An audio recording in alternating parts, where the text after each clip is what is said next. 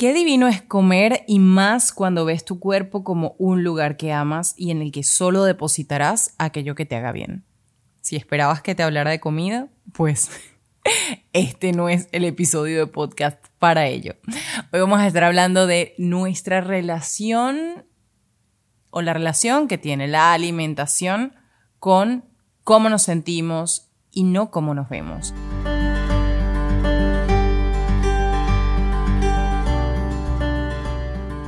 Hemos estado acostumbrados durante muchísimo tiempo a pensar que lo que comemos nos engorda, que lo que comemos nos deforma. Y cuando lo vemos desde este punto de vista, pues la alimentación se vuelve una tortura, se vuelve un camino doloroso, un camino difícil. Y comer es tan delicioso, pero al mismo tiempo tiene tanta relación con elementos de nuestra infancia, con nuestro vínculo con nuestra madre, con cómo fue nuestra lactancia, con tantos elementos que si yo en este episodio me pusiera a describirte la cantidad de teorías psicológicas relacionadas con la alimentación, simplemente no termináramos. Por eso, quiero centrarme específicamente, como ustedes saben, en aquellos actos que tú tienes que son con otras personas, porque sé que si se tratara de la persona a la que amas, le cocinarías una comida deliciosa, cuidarías cada detalle, medirías cada ingrediente, probarías la receta una y otra vez hasta que quedara bien, te irías por lo seguro y el plato que harías sería el de tu especialidad, ese que sabes hacer como nadie más. Trataría seguro de que fuese saludable y además de que estuviera súper bien presentado, como si de una revista se tratara. Y sé que lo has hecho, con invitados, con amigos, con tu pareja, y que si se tratara de salir a comprarle algo a estas personas o a esta persona, te asegurarías de que fuera lo que esa persona deseara en el restaurante favorito de esa persona, en la justa medida, el plato que tanto le gusta y que siempre pide, y calcularías para que llegara calentita donde está. Y aunque no la hiciste tú, le añadirías un papelito con una frase que dijera, espero que la disfrutes, que te guste, la traje con cariño, etc. Si haces todo eso por otra u otras personas, ¿por qué no lo haces por ti? Mejor dicho, ¿Qué tal si haces eso mismo contigo? Ese nivel de consentimiento absurdo, de complacencia absoluta, donde el otro se siente extremadamente amado e increíblemente atendido. ¿Qué tal si lo aplicas a ti? Sé que suele ser la novia perfecta, la esposa perfecta, la cita perfecta, la madre perfecta, la amiga perfecta. ¿Y si contigo eres así de perfecta? ¿Te tratas a ti con la misma perfección? Los alimentos que consumes están directamente relacionados a tu nivel de autoestima. ¿Lo sabías? Un estudio eh, realizado por Korn, Gonen, Shake y Golan en la Universidad de Ariel en el centro de Samaria aseguró que hay una alta correlación entre la percepción de salud, una nutrición apropiada y una autoimagen y autoconcepto positivos.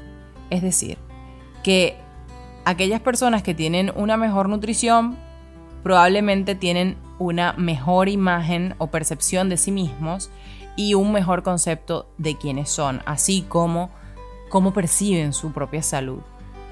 Entonces, qué importante es empezar a cuidar nuestra nutrición. Yo no soy nutricionista, pero creo que eh, la relación que las mujeres tenemos con la comida es tan directa y es tan importante que es algo en lo que debemos hacer un inciso, en lo que debemos pararnos, en lo que debemos detenernos para hacernos tantas preguntas.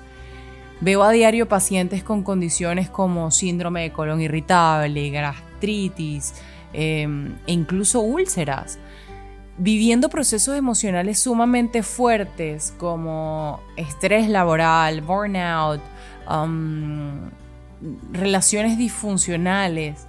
Eh, trabajos muy estresantes y al final todo esto está vinculado. La forma en la que te alimentas, cómo ves la comida y cómo te relacionas con ella requiere una mirada más profunda que simplemente me comí esto.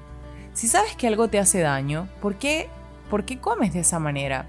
Si sabes que tus emociones influyen en tu cuerpo, ¿por qué tienes actividades, eventos o situaciones en tu vida que disparan dichas emociones y que luego te limitan de ciertas formas um, para alimentarte? Creo que es importante tomar conciencia, pero conciencia real, ¿no? no tomar conciencia y repetir que, esto, que estoy tomando conciencia, ¿no? Conciencia real.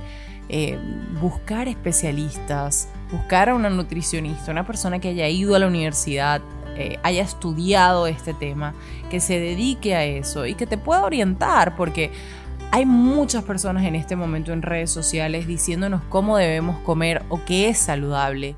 Incluso yo misma he caído en el error de creer que la forma de mi alimentación ha sido nutritiva, cuando en realidad si no me lo decía un nutricionista yo no tenía forma de saberlo. Hay muchas personas que no han estudiado y dicen cómo debemos comer y profesan un estilo de vida que no necesariamente es saludable. Pero eso solo lo puedes saber si te lo dice un profesional. Entonces, si a ti te aparece una erupción en la cara, lo más recomendable es que vayas con un dermatólogo. Si a ti te duele la cabeza repetidamente, es importante que vayas con un neurólogo, pues así mismo. Si tu alimentación no ha sido la más apropiada, si no sabes cómo empezar a comer saludable, si no sabes qué platos cocinar o cómo hacerlos, pues ve con un nutricionista que es el profesional o la profesional encargada de orientarte. Quiero que tu relación con la comida sea algo que mires desde una perspectiva distinta a la que la venías viendo hasta este momento. Que le des la importancia que requiere y que mires tu cuerpo como un contenedor de amor, un contenedor en el que puedes colocar amor. ¿Qué esperas para llenar tu cuerpo de amor? Porque siempre he dicho que la comida de hoy es la medicina de mañana. Todo lo que comes hoy repercute en tu cuerpo en el futuro. ¿Qué tal si lo cuidamos desde ahora? Esto ha sido todo en este episodio de Beauty Body Talks, que espero que hayas disfrutado tanto como yo. Será hasta una próxima edición y recuerda que si te gustó, dale like, compártelo, síguenos y nos escuchamos en una próxima edición de Body Talks. Chao, chao.